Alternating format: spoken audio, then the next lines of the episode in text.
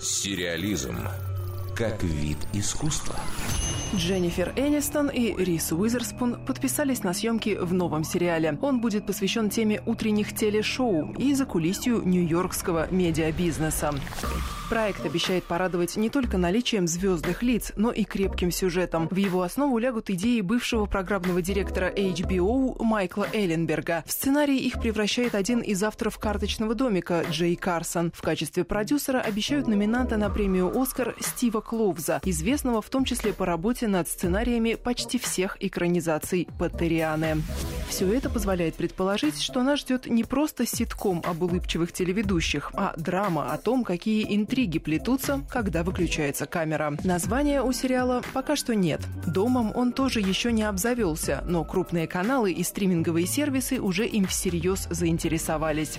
Энистон и Уизерспун ранее уже работали вместе. 17 лет назад в сериале «Друзья». Первая, как известно, играла одну из главных ролей, а будущая блондинка в законе ненадолго появилась там в роли ее сестры.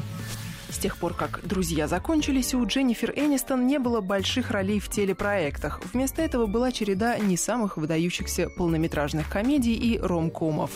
Рис Уизерспун в это время подходила к выбору ролей более тщательно, хотя тоже с оговорками. Успела сняться у Жан-Марка Вале, Пола Томаса Андерсона и получить премию «Оскар» за фильм «Переступить черту». Главный же ее успех за последнее время – участие в сериале «Большая маленькая ложь» все того же Вале. Роль принесла Уизерспун номинацию на Эмми и множество комплиментов зрителей и критиков по поводу актерской игры. Компанию на экране артистки составили Николь Кидман, Лора Дерн, Шейлин Вудли, Зои Кравец и Александр Скарсгард.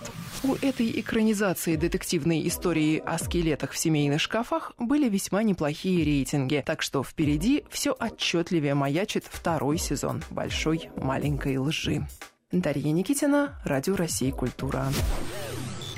Сериализм